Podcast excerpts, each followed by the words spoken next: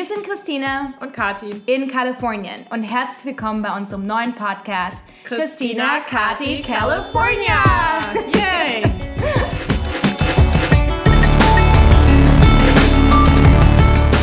Genau, und wenn ihr schon mal von Mythos Silicon Valley gehört habt und ihr wissen wollt, wie es hinter den Kulissen wirklich aussieht, dann hoffen wir, dass euch unser Podcast gefällt. Wir tauschen uns aus über aktuelle Trends und wie wir hier leben und gründen. Also lasst uns wissen, was euch interessiert und dann sprechen wir drüber. Genau. Viel Spaß. Hallo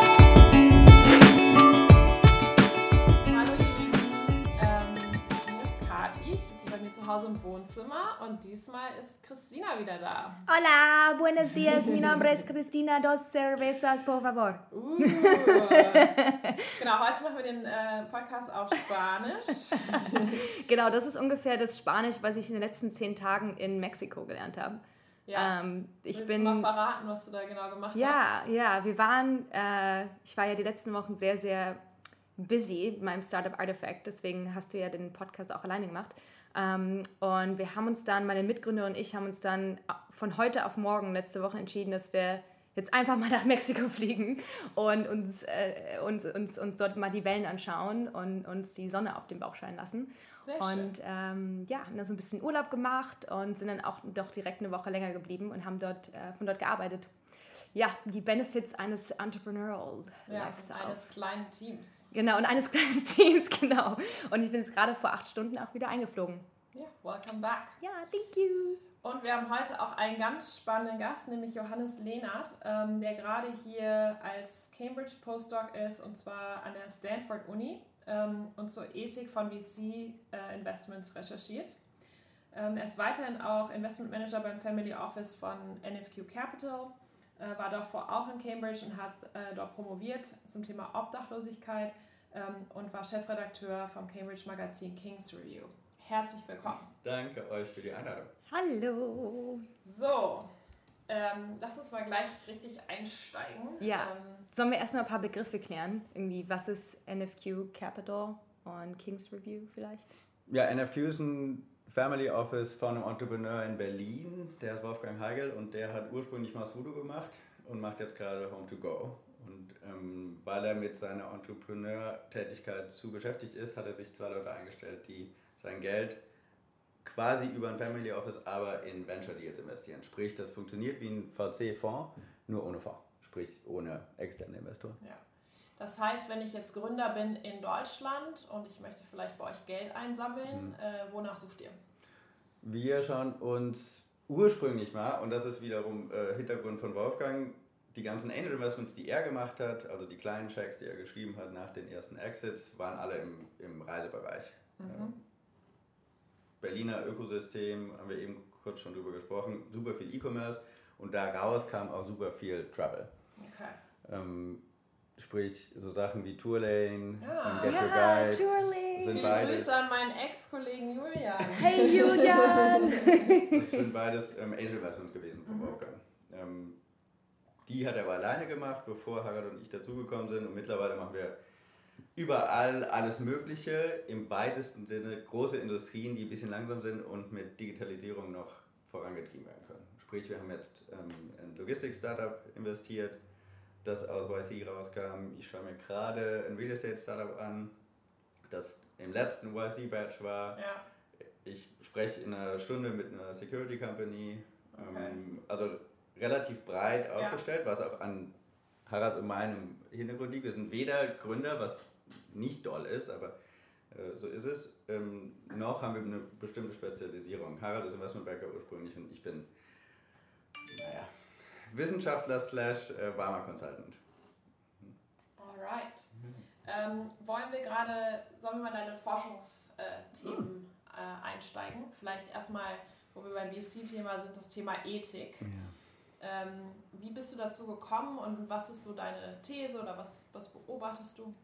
Also ich bin Anthropologe, was erstmal damit einhergeht, dass ich keine These habe, Mhm. sondern äh, hauptsächlich mit Leuten spreche, genau wie wir auch gerade. Das ist das, was ich mache. Ich habe heute zwei Interviews Oh Gott, wir Ähm. werden hier verwurstet. in der Stadt geplant äh, mit VC-Partnern Ja. teilweise. Also Leute, die Investment Gewalt haben, in diesen Meetings sitzen und sagen können, wir investieren das jetzt oder nicht. Und die erste Frage, die ich mir stelle, ist, warum jetzt in die Company? Warum Airbnb und nicht die 100 Alternativen, die gerade zu dem Zeitpunkt da auf dem Tisch lagen? Dir sagen. ja, das, kann, das, können wir jetzt ganz gut Ja, sehen, aber ja. zu dem Zeitpunkt ist das eine relativ schwierige Entscheidung, vor allem wenn ich der erste institutionelle. Investor bin, weil da habe ich weder Zahlen und da sehe ich auch einen großen Unterschied zwischen dem, was in Deutschland passiert und dem, was, was hier passiert, wo der Deutsche sich immer noch an irgendwelchen Fakten festhalten will. Ja, ja. Ähm, das ist hier ein bisschen anders. Da sind viel mehr Leute, äh, die auf einer reinen Netzwerkbasis und ich finde den die Person super gut und Ja, ja. das passt irgendwie. Da ist ein Markt, der ist zwar noch nicht groß genug, wird aber viel größer ähm, und ich glaube, die Person schafft das mit einer Idee, die irgendwie wahrscheinlich sich komplett noch ändern wird, aber in dem Markt was, was zu bauen. Das heißt, die, die erste Frage, die ich mir gestellt habe, ist, warum investieren diese Venture Capital Investoren, vor allem die frühen, Ja. also Late Stage ist ein anderes, äh, ein anderes Spiel, da, das ist viel näher dran an Banking und, und Private Equity, du hast riesige Zahlen, die du durch irgendwelche Models jagst und da kommt hinten raus Ja oder Nein, mehr oder weniger. Und das ist bei den Early Stage Sachen anders. Und das ist in der ganz großen ähm, Ebene, wie funktioniert denn unsere Wirtschaft, hochspannend, weil wir glauben, dass das alles wahnsinnig rational ist und Mhm. irgendwie zahlengetrieben. Und, das, und da, wo so Sachen geboren werden, wie Airbnb, Amazon, Apple, Microsoft, der erste Moment, so dieser Geburtsmoment, ist komplett das Gegenteil. Ja. Ja. Das hat jetzt mit Ethik erstmal wenig zu tun, bis auf die Tatsache, dass ich gehofft habe, dass die Leute in dem Moment schon drüber nachdenken, dass da irgendeine Zukunft beigestaltet wird. Hm? Also mein Begriff von Ethik ist nicht notwendigerweise, oder ist gut oder böse, die, die machen irgendwas kaputt und machen irgendwas gut, sondern denkst du über eine Zukunft nach, die du in welcher Art auch immer besser gestalten willst. Und dann kommst du hier an im Silicon Valley, nachdem ich 80 Interviews gemacht habe in Deutschland und, und London. Und da ist relativ viel Angst in, in diesem ganzen System, weil die Leute mittlerweile diese Skandale sehen. Ne? Also das, wovon wir gehört haben, ist Facebook, Google, Facebook hat gerade 4 Milliarden Ja. ähm, zu bezahlen, Google mit den ganzen, viele verschiedene interne Issues von Sexual Misconduct, Mhm. Sexism, ähm, Government Contract. Hm? Äh, da ist aber viel, viel mehr passiert. Es gibt so 10 bis 12 kleinere Skandale, die alle ähnlich funktionieren. Es geht um Privatsphäre, es geht um interne Kultur, über ist noch ein anderer, der, der hochkam. Ne? Äh, und die VCs haben da immer was mit zu tun, im allerweitesten Sinne, meiner Meinung nach. Weil du als VC, vor allem als früher VC, siehst, was da für eine Kultur geboren Ja, wird. ja, ja. Und die Kultur, und das ist, glaube ich, das große Problem bei Über gewesen, geht dann irgendwann mal nicht mehr weiter. Und irgendwann geht da irgendwas kaputt. Ne? Und da ist die Frage für mich, denkt ihr darüber nach als Investor, ob es jetzt intern um Kultur geht oder extern um, beschützt du deine Kunden, Ja. privatsphäremäßig, oder machst du irgendwas Gutes in der Welt? Mhm. Also versuch dir ein, ein sustainable Business zu bauen oder nur eins, was irgendwie Geld bringt. Das ist, die, das ist so eine der Kernfragen, die ich mir anschaue. Can you do well and do good at the same time? Ich glaube, ein, ein zweiter Teil, ähm, den, den ich auch noch spannend finde zum, zum Thema Ethics in VC, ist ja vor allen Dingen auch, wo der VC das Geld herbekommt. Ne? Ähm, gerade weil du auch Uber angesprochen hast und, und da gibt es auch Beispiele von WeWork und, und Snapchat und die haben alle Geld von VCs bekommen, die wiederum vor allen Dingen von den Saudi-Arabien ähm, finanziert wurden. Ne? Und das ist halt jetzt auch noch die, die, die andere Seite. Also in meiner Community bekomme ich das jetzt auch mit, dass jetzt die Gründer, die ich kenne, ähm, vor allem ihre äh, VCs auch fragen. Also, what is the identity of your partners? Und das ist gerade so eine neue ähm, Bewegung fast, dass äh, man nicht schon darauf guckt, wo das Geld herkommt. Würdest du das, siehst du das auch so? Oder? Die, ähm, das ist eigentlich ein hochinteressanter Aspekt, den ich mir noch gar nicht angeschaut habe, äh, Mhm. was die LP-Struktur angeht. Ja. LPs sind die Limited Partners, die den VCs das Geld geben, Genau. weil die VCs eigentlich über einen bestimmten Betrag hinaus kein eigenes Geld investieren, sondern Ja. anderer Leute Geld. Ja, und vor allen Dingen in den Staaten muss man halt auch gar nicht offenlegen, wer deine LPs sind. Und Ne? das wäre meine erste Frage gewesen. Ist das transparent in irgendeiner Art und Weise? Weil ich als VC bin erst, also nicht ich, aber der VC ist erstmal nicht, ähm, außer es geht natürlich darum, kriege ich den Deal oder nicht, Ja, ähm, würde das, glaube ich, nicht offenlegen wollen. Weil da unter Umständen noch ganz andere Sachen rauskommen, Ja. die, die da in der, in der LP-Struktur ste stecken. aber denkst du nicht, dass jetzt da auch der VC eine eine Aufgabe hat, einfach seine LPs auch zu screenen und zu sagen, danke für euer Angebot, wo kommt denn euer Geld her? Mhm. Also dass man das nicht nur, dass du nicht nur schaust, was machen die Startups mit dem Geld und wie ethisch ist das, sondern es muss ja halt auch upstream gehen, ne? also an, den, an die Source gehen. Absolut, ja. Und ist hochinteressant, weil das ist der, das eine Problem, was ich in dem ganzen Ökosystem sehe, da können wir noch kurz drüber sprechen. Der VC als solches hat eigentlich kein Interesse daran, irgendwas Gutes zu tun, ja. ökonomisch gesehen, wenn ich nur auf der Art, Ebene spreche. Äh, außer es gibt jetzt irgendwelche Stakeholder und das kann die Regierung sein, die macht aber nicht genug. Ob jetzt Facebook 5 Milliarden bezahlen muss oder nicht, interessiert vor allem den Investor, der da irgendwann mal äh, 5 Millionen reingelegt hat und dann wie viele Milliarden auch immer rausgeholt hat, erstmal gar nicht. Ne? Aber wenn die Employees anfangen, ähm, auf den Tisch zu hauen oder wenn der, derjenige, der dem VC ja letztlich das Geld machen soll, nämlich der Startup-Gründer, sagt, ja, ich nehme aber kein Geld von XYZ, das ist gut. Ja, und wenn dann der VC da mitspielen will in dem ganzen System, und das ist eine andere Sache, die hier viel, viel schlimmer ist, in Anführungszeichen, als in Deutschland, ähm, du kriegst, es geht wirklich darum, Deals zu gewinnen. Das Problem hast du in Deutschland noch nicht. Zumindest nicht so sichtbar. Hier treffe ich ganz viele VCs, die sagen, ja, wir sind nicht in den Deal reingekommen. In Deutschland ist entweder bist du dann immer noch irgendwie zu dritt oder zu viert als VC drin, hm, oder es gibt überhaupt keine Engpässe da ist Kapital immer noch knapper als hier. Hier ist zu viel Geld im Markt. Das heißt, wenn der Startup-Founder dann sagen kann, ja, ich nehme, ich habe aber irgendwie drei Angebote, ich habe drei Termsheets auf dem Tisch und eins davon kommt von Saudi-Arabien oder ne, two degrees removed, ähm, dann nehme ich das halt nicht. Und dann äh, ist da direkt Druck auf dem Party. Das ist sehr gute Entwicklung. ja, und ich finde halt auch, ähm, gerade wenn du, das hast du sehr schön gesagt, wenn du sagst, du guckst nicht nur darauf, was die Startups für ein Produkt entwickeln, sondern auch eben, welche Kultur, in welche Kultur du, äh, investierst. Weil, wenn man sich anguckt, wie können wir ähm, die Welt, oder wenn, Social, wenn man sich die Social Impact Bewegung anguckt, dann geht es eben nicht nur darum, auf Produktebene zu schauen, sondern eben auch, was sind die Kind of Entrepreneurs und Kind of Culture und was biete ich meinen Employees an. Weil am Ende, wenn jeder Employee happy und healthy ist, dann verhalten sie sich in der Welt ja auch netter und kaufen bessere Produkte. Ne? Also es ist ja einfach so eine, so eine Cir Circular Economy am Ende. Ähm, und das, das finde ich jetzt eben Silicon Valley auch cool, dass man da gerade so ein bisschen aufwacht. Es geht nicht nur um das Produkt, sondern es geht eben auch um die, um die Culture. Ja. ja. Aber ich glaube, was, was du eben gesagt hast, ähm, auch gerade Hashtag MeToo oder andere Themen, ähm, for die Konsumenten fordern Sachen an, die ein, die Bürger fordern Sachen ein und vor Dingen auch die Employees. Ähm, also was in Deutschland vielleicht sich Gewerkschaft nennt oder so, gibt es hier in Silicon Valley in Tech-Unternehmen, nennt man es häufig äh, Employee Resource Groups, ähm, also einfach äh, Gruppen, die die Mitarbeiter gründen. Ähm, ich habe zum Beispiel bei Airbnb die Gruppe für Immigranten gegründet. Ähm, das heißt, wenn man irgendwie eine Gemeinsamkeit hat, es gab eine für Eltern, es gab eine für Frauen, es gab eine für African Americans, ähm, aber natürlich plus Allies. Das heißt, ähm, auch in der Frauengruppe durften zum Beispiel Männer mitmachen, die gesagt haben, ich bin, ich bin ein Ally, ich unterstütze Frauen oder ich möchte, ich sehe die Inequality und ich möchte das auch ändern. Aber natürlich, äh, meine Gruppe wuchs dann auch schnell dank äh, Trump äh, Travel Ban auf mehrere hundert Leute innerhalb von wenigen Tagen an. Dann hat man auf einmal auch so eine Power. Ich war am Ende ein krasses Sprachrohr und auf meiner anderen Seite bei Airbnb war eine HR-Frau, die sich irgendwie so ein bisschen gekümmert hat. Die habe ich halt ein bisschen unter Druck gesetzt. Ich habe gesagt, wir brauchen hier Antworten. Wir müssen schneller sein, wir müssen eine Townhall haben. Ich habe hier Leute, die stellen mir Fragen. Du kriegst die Fragen nicht, weil die sich nicht trauen, aber ich kann das halt anonymisieren. Und auf einmal hast du, und die können an die Öffentlichkeit gehen.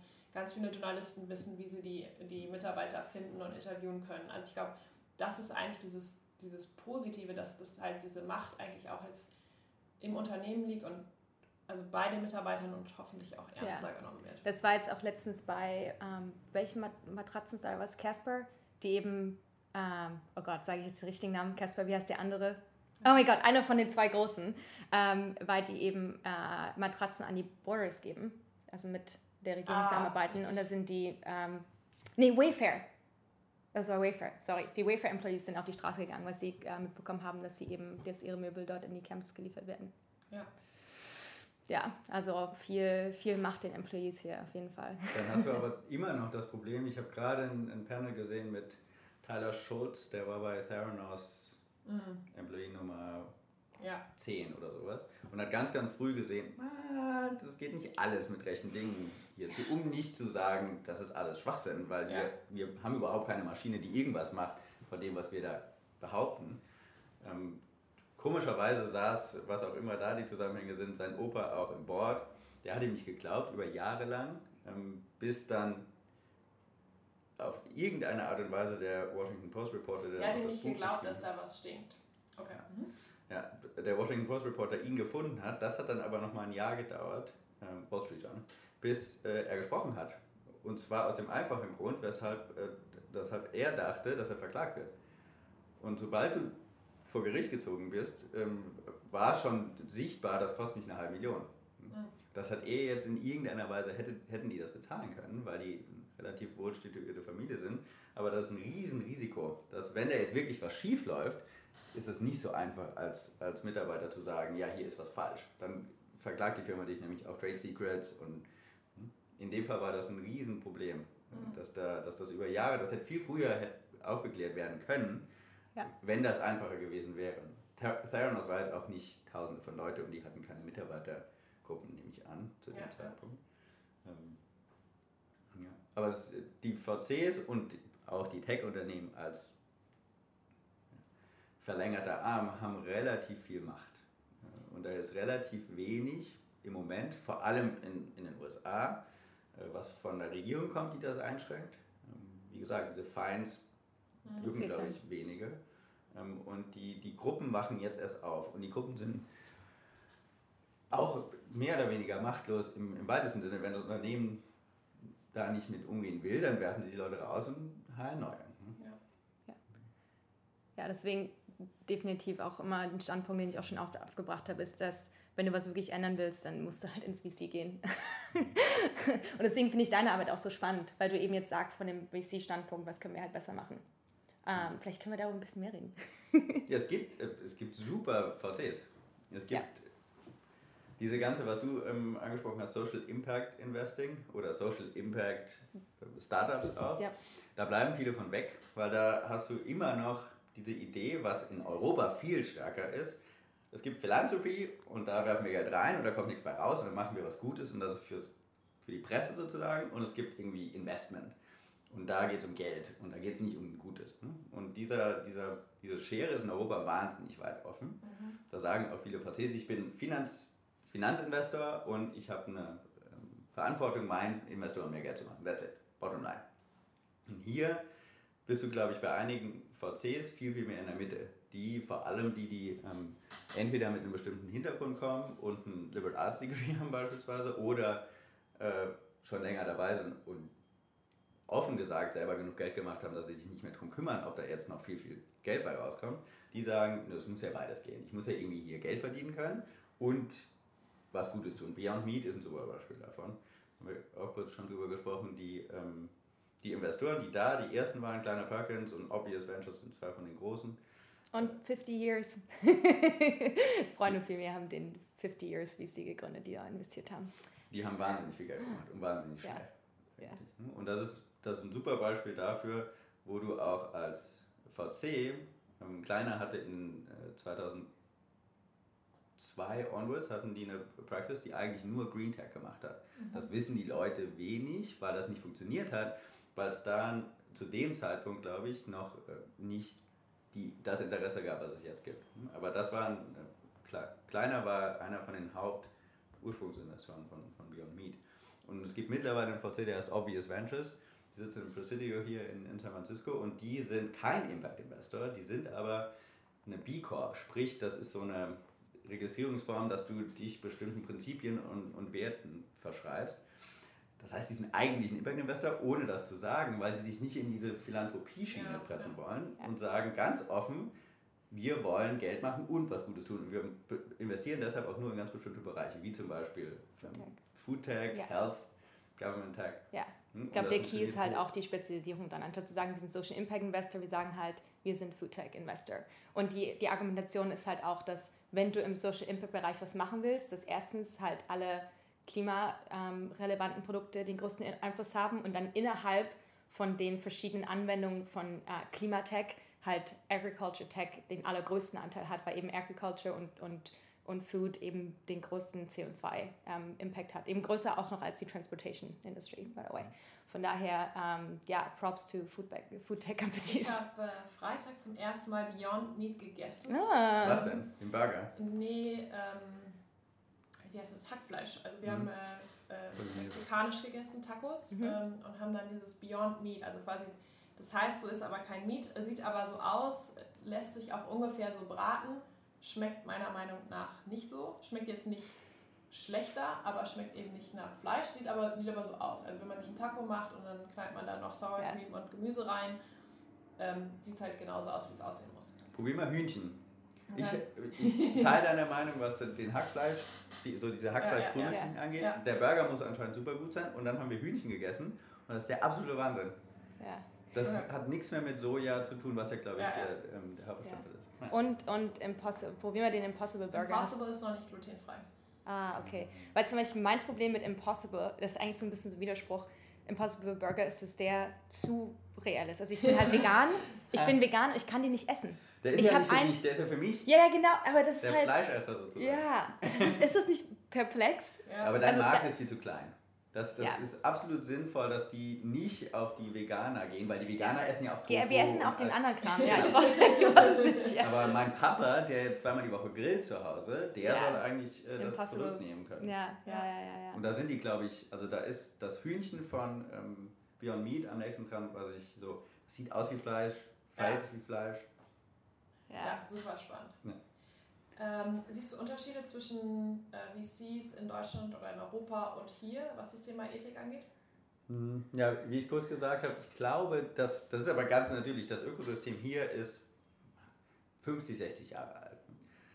Äh, wenn man das ganz lange stretch bis zum, bis zum Zweiten Weltkrieg, da hat das so angefangen. Ja. Das, das, was wir jetzt immer noch als VC beschreiben würden. Die kriegen Geld von außen und investieren das in neue Companies. Ja. Und das gibt es in Deutschland eigentlich oder in Europa, England ein bisschen früher, aber in Europa ähm, erst seit 30 Jahren. Es hm? gibt so Fonds wie Wellington in München, die, da sind die Partner mittlerweile so alt wie die großen Partner hier, so 70. Ähm, mhm. Die haben das auch schon seit 30 Jahren gemacht, aber das war eine ganz, ganz kleine Industrie, die ist viel, viel jünger. Und da bist du in der Entwicklung einfach noch nicht genau dort, wo du hier bist. Sprich, es gibt nicht so viele Entrepreneurs, die VCs sind.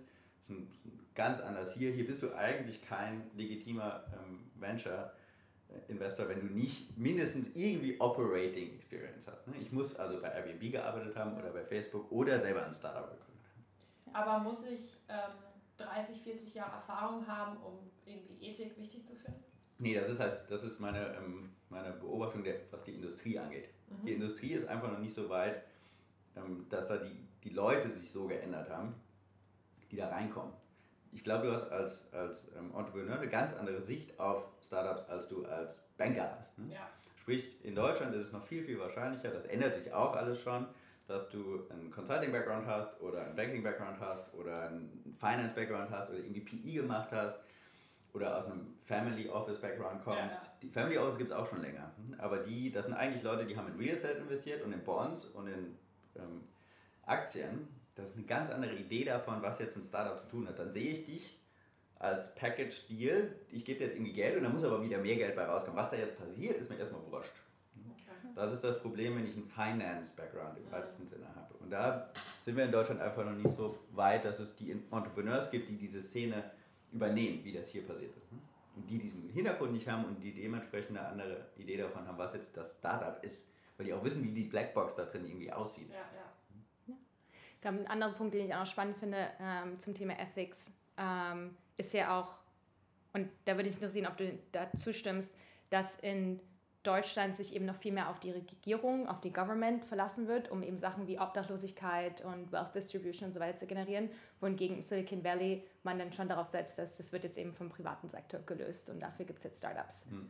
Das ist die. Frage für mich aber, und das ist jetzt wiederum das, was hier dann passiert ist, glaube ich. Hier gibt es ähm, 60er, 70er Jahre Hippie-Bewegung, die ersten Tech-Menschen, Steve Jobs ist beispielsweise einer davon, das sind, wie das ein ähm, ehemaliger kleiner Partner beschrieben hat ähm, letzte Woche, ähm, Techno-Utopianists. Die wollen Technologie benutzen, um irgendwas zu verändern. Und mittlerweile sind ganz viele von den Leuten aber nicht mehr Techno-Utopianists, sondern Techno-Libertarians. Mhm vor allem die, die da im Moment gerade oben sitzen, aller PayPal Mafia, Peter Thiel, ja. Elon Musk, ähm, da geht es erstmal darum, wir, dürfen, wir wollen alle alles machen dürfen, ohne Einschränkung vom Staat. Ne? Libertarianism. Und das führt dann auch dazu, dass der, das einzig ähm, angesehene Korrektions, der einzig angesehene Korrektionsmechanismus ist der Markt. Und wenn der Markt das nicht korrigiert, dann, dann ist es halt so. Und das ist in Europa, glaube ich, ganz anders. Zu Recht. Also ich wenn man sich anguckt, wie hier in die Straßen aussehen versus in Deutschland, dann kann man ja auch sagen, dass es in Deutschland besser funktioniert hat, vielleicht. Ja, ich bin nicht der Meinung, dass GDPR eine wahnsinnig äh, schlechte Entwicklung ist für den Konsumenten. Ja. Beispielsweise. Und die, es gibt ja mittlerweile hier auch äh, Regierungen, ich glaube in Kalifornien wird das in einer veränderten Version im Januar eingeführt. Und der Markt, das habe ich äh, gerade vor einer Sekunde schon erwähnt, ist eigentlich nicht daran interessiert, dass VCs in Gutes investieren notwendigerweise. Oder nicht nur zumindest. Weil ökonomisch macht das nicht immer Sinn. Ökonomisch macht es absolut Sinn in Facebook. Genau so ähm, zu investieren, äh, zu finanzieren, wie das passiert ist. Oder über genauso zu finanzieren, wie das passiert ist. Nicht 100 Prozent, Gott sei Dank. Das ist einer der Momente, wo dann in dem Moment, das, als das an die Börse gebracht wurde, Gott sei Dank was passiert ist. Ähm, wo zumindest die letzten Investoren nicht sofort das Geld gemacht haben, was sie machen wollten, ja. weil, der, weil der Preis runtergesagt ist. Aber eigentlich wird das alles belohnt, dieses Blitzscaling. So schnell wie möglich, so viel wie möglich kaputt machen und dann hinterher, wenn notwendig, aufräumen. Ja, das ist ja auch das Argument für ein Capitalism 2.0, weil man eben sagt, aktuell macht es eben auf dem Papier ökonomisch keinen Sinn, grün zu sein oder Social Impact Startups aufzubauen. Aber was ist denn, wenn wir diese Zahlen oder die Berechnung dieser Zahlen eben ändern? Genau vielleicht auch sogar per Gesetz. Ja. Dass man sagt, anstatt dass du vor allen Dingen Natural Resources for free bekommst, musst du halt dafür bezahlen. Oder du wirst eben besteuert dafür, wie viel CO2 du mit deinem Produkt halt aus ähm, ja, impactest. Ja, ich glaube, es muss irgendein Korrektiv geben und das ist in Deutschland oder in Europa viel, viel wahrscheinlicher der Staat und hier viel, viel wahrscheinlicher das, was du angesprochen hast. Employees, Customers, die natürlich mhm. da auch eine Rolle spielen. Ähm, Stakeholder, weil die LPs, wir haben jetzt über die negativen LPs gesprochen, die, die wir nicht wollen. Es gibt aber auch LPs, die sagen, nee, ihr müsst inclusive sein. Ihr müsst als Partnership, als VC-Partnership irgendwie mindestens mal 30% Frauen und im besten Fall noch alle möglichen anderen Gruppen abdecken. Ja. Die da, oder wir wollen nur gute Investments machen. Es gibt einige LPs, die stärker aus der Richtung Foundation kommen und sagen, wir wollen nicht nur Geld verdienen, Geld verdienen wir mit was anderem. Wir wollen hier einen ja. Impact haben, der, der darüber hinausgeht. Ja. Ich warte ja immer noch auf eine coole uh, Consumer Solution, wo man eben sagen, ein Produkt googeln kann und dann sieht man eben genau, so und so viel CO2 wird ausgestoßen, so viele Frauen an Bord und einfach diese ganzen Benchmarks. Also da habe ich mich schon so oft mit Freunden unterhalten, wie man das eben technologisch abbilden kann und so weiter. Und ähm, da sind wir leider noch nicht, aber da hoffe ich ganz stark, ähm, dass man das irgendwie mal auf den, auf den Markt bringen kann. Dass es ja jemand gibt draußen, der gerade daran arbeitet. Let me know. so nochmal an Philipp äh, von Project Together. Oh ja, genau. Ähm, ich würde gerne die Brücke schlagen äh, zu einem anderen Forschungsbereich, weil der auch was mit San Francisco zu tun hat. Und zwar ging es da um Obdachlosigkeit. Ähm, und wir sprechen das häufig an oder wenn jemand als Tourist zum ersten Mal nach San Francisco kommt, ist er doch schockiert, dass quasi in der teuersten Stadt der Welt ähm, da irgendwie zwei Welten aufeinander prallen. Ähm, hast du da irgendwelche Gründungen oder Lösungsansätze für oder ja, Schau mal deine gebildete sagen, Sicht. Äh, Johannes, löst, löst das jetzt mal für uns. Begründung ist tatsächlich schwierig. Da habe ich gestern mit ähm, zwei, zwei Leuten gesprochen, äh, die schon länger in der Stadt wohnen, die auch meinen, ist das wirklich so, dass hier mehr Menschen obdachlos sind? Ähm, und warum ist das so? Das ist tatsächlich so. Es kamen gerade neue Statistiken raus. Du hast in San Francisco genauso viele Obdachlose und San Francisco hat offiziell irgendwo so zwischen 800.000 und 1 Million Einwohner ja. wie in ganz ähm, Großbritannien zusammen. Und das sind 60 Millionen Leute. Und die sind hauptsächlich in London übrigens. Also da, das ist im Endeffekt London, ja. was so 8 bis 10 Millionen Leute sind, ähm, versus San Francisco. Sprich, hier sind ungefähr vergleichsweise zehnmal zu viele Obdachlose. Ja. Und das Hochinteressante ist, das sind hauptsächlich Leute, die wirklich von hier sind. Das sind nicht Leute, die irgendwie aus New York hierher geschifft werden oder ja. aus Sacramento. Das sind alles zum Großteil San Franciscans. Ja. Und das ist ein großes Fragezeichen. Ich kann dir nicht genau sagen. Was sind die Hauptursachen? die Argumentation ist ja gerade, dass es gar nicht um Housing geht, sondern eigentlich Mental Health. Ja, ja, also ja, das ist aber das, wo du dann bei rauskommst. Das ähm, wäre mein großer äh, Punkt gewesen. Warum, was ist hier anders? Ähm, Sage ich gleich was dazu. Was hier aber auf jeden Fall passiert, ist, dass der Hausmarkt ähm, viel, viel dichter ist als selbst in London und definitiv als in Berlin. Glaube, deswegen sehen wir in Berlin auch nicht viele Obdachlose auf der Straße. Da sehen wir einige Leute, die betteln und Geld fragen. Aber es gibt jetzt nicht wahnsinnig viele Obdachlose, weil du da irgendwie irgendwo noch unterkommst. Ne? Und das ist hier einfach nicht so einfach. Selbst wenn ich mit meinem Akademikergehalt hierher komme, äh, ist es schwierig, eine Wohnung zu finden. Also ist, äh, der Platz ist relativ knapp auf, dieser, auf diesem Mini, wirklich Kern San Francisco. Ähm, klar kannst du noch ein paar mehr Häuser bauen, aber die wollen auch nicht hochbauen, was glaube ich auch mit den Erdbeben zu tun hat. Die, geht ja auch Zoning Laws. Ja. Ja. Ähm, kannst nicht hochbauen dementsprechend äh, die, das Ganze, was irgendwann mal ähm, Low-Income-Housing war, ähm, wird, glaube ich, nach und nach, wie das in England auch der Fall ist, privatisiert. Die Leute werden rausgeworfen mm, und da wird ein 5 Millionen, 10 Millionen, 15 Millionen Housing gebaut. Ich glaube, das hat schon einen Einfluss. Und wenn du dir jetzt überlegst, selbst wenn ich miete, wie viele IPOs hier gerade stattgefunden haben, klar, das dauert ein bisschen, bis sich das komplett auf den Housing-Markt aufschlägt, aber wenn ich jetzt plötzlich 5 Millionen in der Tasche habe über meine äh, Beyond Meat äh, Shares beispielsweise, dann bin ich auch mal bereit, nochmal irgendwie 3000 Euro für meine Miete auszubezahlen. Und das triggert runter. Ne? Das kann sich der Reiche dummerweise auch nicht rausreden. Wenn du oben mehr bezahlst, schiebt sich der ganze Markt weiter hoch. Sprich, das ist auch ähm, dokumentiert, das, was irgendwann mal 500, 600 Dollar gekostet hat, ein sogenanntes SRO, Single Room Occupancy, das kannst du dir häufig leisten als quasi fast Obdachloser. Das kostet irgendwie 800, 900 und das macht einen riesen Unterschied, das ist ein Drittel mehr. Ich habe aber mal gelesen, dass San Francisco schon relativ viel Geld bezahlt, um, um das Problem eigentlich zu lösen. Ich ja. habe mal irgendeine Nummer gehört mit 80.000 Dollar pro Jahr, pro Kopf. Mhm. Ähm, wo Plus bleibt denn das die Geld? Neue Steuer. Es gibt jetzt eine neue Tech-Steuer. Ja, und so die Argumentation ist halt, da geht super viel Geld rein, aber es kommt gar nichts dabei raus. Ja, und da gibt es einen ganz einfachen Grund für, glaube ich, und der ist ideologisch das, was du auf der Straße siehst, wenn du, und das ist ja sehr, sehr zusammengedrückt, auch wirklich von der Polizei zusammengedrückt, in den Panhandle Northern Market sozusagen, ja.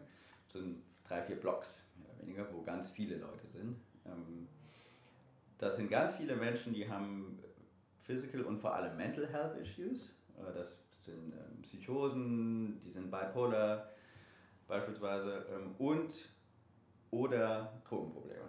Hm? Und da vor allem, was das zweite angeht, zu dem ersten kann ich gleich einen Satz sagen, zu der Mental Health Problematik, aber was das zweite angeht, ist es ein ideologisches Problem. Das hat seit den 80er Jahren gibt es in den Staaten, was das heißt, War on Drugs. Das war auch damals schon ähm, im weitesten Sinne nicht nur ein War on Drugs, sondern auch ein War on Black People, weil die wussten genau, wenn ich jetzt da Gesetze einführe, die uns vereinfachen zu ähm, Leute, die Drogen dealen vor allem, nicht die, die Drogen nehmen nur, sondern die, die Drogen dealen, ins Gefängnis zu stecken, trifft das hauptsächlich ähm, Menschen, die schwarz sind.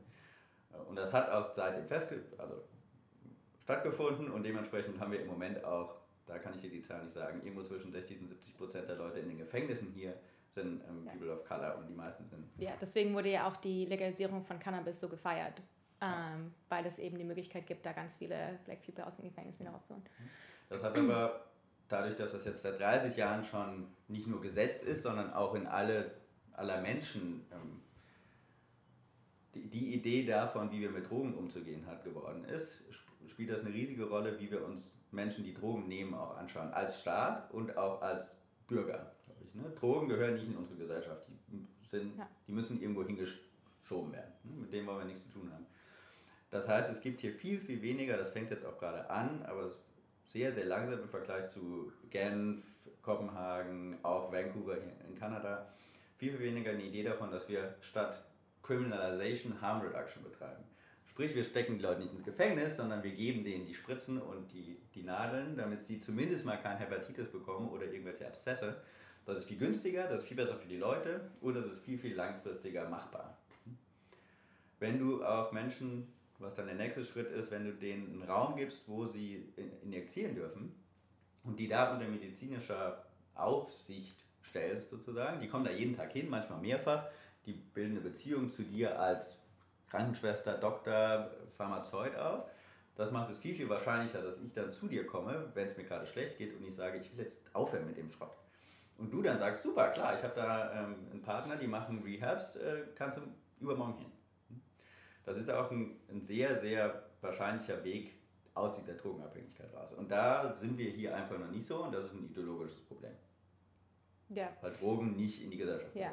Das, es gibt ja, ähm, es gibt ja gerade so eine Renaissance von Psychedelics. Mhm. Ähm, da war gerade tatsächlich auch ein Reporter aus Deutschland unser Haus, ähm, weil eben die Argumentation ist, dass es gerade in den 80ern ähm, durch den War on Drugs eben auch diese ganzen Opportunities, die es eben durch Treatment mit LSD und MDMA gibt, äh, für Depressionen und ähm, äh, ähm, ja, Anxiety und Depression und so weiter, ähm, dass das halt auch abgestellt wurde, weil das ist eigentlich ein sehr effektiver und sehr, äh, vor allem kosteneffektiver Weg und eben sehr zeitig ähm, äh, mentale Gesundheit ähm, wiederherzustellen. Ich glaube, es ist ein Unterschied, ob, ob äh, weiße, reiche Leute gerne auf Burning Man Partydrogen oh, yeah, yeah. nehmen yeah, wollen oder ob andere sich was auch immer reinspritzen, Crack und Heroin und das günstigste gemischte Scheiß, den es da irgendwie gibt. Ähm, vor allen Dingen, weil sie es brauchen, um irgendwelche anderen Probleme, die sie schon haben, zu verdrängen. Ähm, also wirklich am suchtanfälligsten sind. Ja, ja. Das ist halt schon, ich glaube, da reden wir auch von, von zwei unterschiedlichen hm. Verständnissen von Drogen hm. und auch wenn man nur über Gras redet, es hat mit Homelessness, glaube ich, auch, auch gar nichts mehr zu tun. Das ist ein Satz vielleicht zu den Drogen noch. Es ist wichtig zu verstehen, dass die meisten Leute, die wir auf der Straße sehen und injizierende Drogenabhängige sind, sprich normalerweise dann Heroin oder ja. irgend so Gemisch injizieren, ja. dass die das nicht vorher gemacht haben. Das ist eine Sache, da fängst du an, wenn du auf der Straße ja. bist. Das okay. ist ganz, ganz, ganz selten. Die, die, haben, die haben wahrscheinlich eine Tendenz dazu, Drogen zu nehmen. Die werden aber wahrscheinlich eher Alkohol getrunken haben oder mal äh, ja. Gras oder Kokain zu sich genommen haben. Aber Heroin ist keine Droge, die du. Nee. Ja. Also ganz selten sind das Leute, die mit einer Heroinabhängigkeit obdachlos werden. Ja. Die Obdachlosigkeit ist eine, ist eine Sache, die kommt äh, zustande aufgrund von einer Verkettung von ganz, ganz komplexen Dingen, die uns allen passieren können. Nur wir haben alle Netz und die Leute, die obdachlos dann wirklich auf der Straße enden, haben kein soziales Netz. Ja. was, was können wir denn da machen als San Franciscans? Hm, ich gehe zum Beispiel äh, regelmäßig Volunteering in ähm, Einrichtungen, wo ich glaube, dass die Obdachlosen wirklich einen äh, persönlichen Mehrwert von bekommen. St. Anthony's ja. beispielsweise ist ein, ähm, eine Einrichtung, die direkt dort in diesem Block sitzt. Die geben jeden Tag, sieben Tage die Woche, 365 Tage im Jahr Essen aus. Ja. Zwischen 10 Uhr morgens und 1.30 Uhr mittags. Ähm, und du musst als der Volontär den Menschen ähm, servieren. Die dürfen sich da setzen, die kommen da rein, setzen sich hin und, und du. Ähm, und das ist eine super schöne Geste. Ja. Was normalerweise nicht passiert. Ja. Siehst du denn Startups in dem Bereich irgendwie Obdachlosigkeit? Das, das ist eine Sache. Macht das Sinn? Zum Beispiel, ich kann mir vorstellen, dass es vielleicht so coole Solutions geben würde für so Tiny Homes oder eben hm. Ja, Tent auch, Cities. Und ja, es gibt auch, das habe ich gerade gesehen, ich glaube, das war in, in, in, Dänemark oder in Kanada, hat jemand was erfunden, was mehr oder weniger wie so ein Zelt zusammenfaltbar ist, aber so, eine, so ein, fast so ein kleines Haus wird. Das gibt es definitiv, aber das ist keine also ich sehe nicht, dass das ein Venture Case ist, um wieder die ja. andere Brille anzusetzen. Ähm, es gibt genug Geld, glaube ich, auch in San Francisco. Mark Benioff, Salesforce-Gründer, hat gerade 40 Millionen an ähm, die Uni, Uni, hier gegeben, nur um sich mit Obdachlosigkeit ja, zu beschäftigen. Und Google baut jetzt Housing auch. Hm. Ja, ich glaube, die Ressourcen sind da. Man muss sich nur mal kurz überlegen, was jetzt wirklich passiert oder ob man nur einer pfadabhängigen ja. Route folgt, die mhm. seit 30, 50, 100 Jahren nicht funktioniert ähm, und was wirklich das Problem ist von den Leuten, die da im Moment auf der Straße sitzen. Und das ist häufig ähm, Gesundheitsprobleme und, und Drogenabhängigkeit. Ja. Oh, so, auf dieser schweren Note enden wir jetzt nicht. Ähm, ich wollte gerade sagen. So ein positives Schlusswort. Ähm, vielleicht gibt es Leute, die sagen, oh, ich habe so einen ähnlichen Background wie du. Ähm, wie komme ich denn hier hin? Also vielleicht, vielleicht bin ich ja noch Promovent oder ähm, ich wollte mir mal San Francisco anschauen. Was hast du für Tipps? Das ist eigentlich super easy. Wenn du wirklich, wenn du irgendwas im, in der Uni machst, hier gibt es so viele Unis, ob du dir die zwei großen anschaust, Berkeley und Stanford, oder wenn du ein bisschen weiter runterfährst, äh, ich war gerade äh, University of Santa Clara, es gibt in Santa Cruz eine Uni, ja, LA hat super viele Unis, also wenn du ähm, in diese California-Lifestyle-Sache mal kurz reinschnuppern willst, ähm, kommst du, glaube ich, über die Uni da super einfach dran. Das heißt, auf dem promovierenden Niveau wird es nochmal einfacher als auf dem Niveau äh, Master oder so, weil da Ja. brauchst du wahrscheinlich irgendwelche Partnerschaften. Aber ich habe beispielsweise einfach jemanden angeschrieben in Stanford, den ich über Ecken kannte und gesagt, guck mal, ich mache das und das und das, ich will dir Forschung machen und die war so, super, komm doch vorbei. Da kriegst du kein Geld für, aber Ja. die haben mir das Visum besorgt, ich bin offiziell ähm, Visiting Fellow in Stanford, ich kann die Ressourcen benutzen, Cool. sollte nicht zu kompliziert sein. Und hast du schon irgendwelche neuen Gewohnheiten angenommen? In San Francisco? Ja. Na, Also zum Beispiel Kathi und ich sind Frühaufsteher geworden. Ja? Mhm. War in Berlin nicht der Fall. ja, das ist, also e ehrlich gesagt finde ich San Francisco als Stadt langfristig nicht tragbar. Die Leute sind viel zu arbeitsbezogen, die Leute, es gibt überhaupt keine Kultur von Ausgehen, Tanzen oder viel, viel weniger als in, als in London und in Berlin. Und es ist alles sehr, sehr seriös. Und das Allerinteressanteste, die Leute verstehen keinen Sarkasmus. Da habe ich schon viele Probleme mit. Ironie und Sarkasmus ist an Ja. der Westküste eine ganz, ganz komplizierte Sache. ja. Fühlst du dich ja an der, an der äh, East Coast besser Ich habe weder oder? dort noch dort Ja. zu viel Zeit verbracht, aber ich bin jetzt noch mal zwei Wochen, äh, zwei Monate in New York und die Energie da ist eine ganz andere. Ja. Hier ist alles sehr, sehr selbstbezogen und sehr, sehr arbeitsbezogen äh, und in New York ist alles viel explosiver, was ich spannend finde. Okay. Ne? Ja. Gut, wir fühlen uns hier trotzdem wohl. Ich wollte gerade sagen, ich, ich introduce dich mal zu meinem Netzwerk, nehme dich auch mal auf ein paar schöne Partys mit. dann, dann bleibst du uns hoffentlich erhalten. Ja, vielen, vielen Dank für deine Einblicke. War super Ja, spannend. super spannend. Ja, vielen Ähm. Dank, dass ihr, dass ihr mich eingeladen habt. Auch nochmal vielen Dank an euch. Wir haben äh, zum Beispiel auf die Folge mit Lea super viele Nachrichten bekommen, ähm, sowohl auf Instagram als auch per E-Mail. Vielen Dank dafür und auch wenn ihr Fragen an Johannes habt, äh, immer her damit. Genau. Super, dann bis zur nächsten Folge. Bis zur nächsten Folge. Ciao. Ciao, ciao.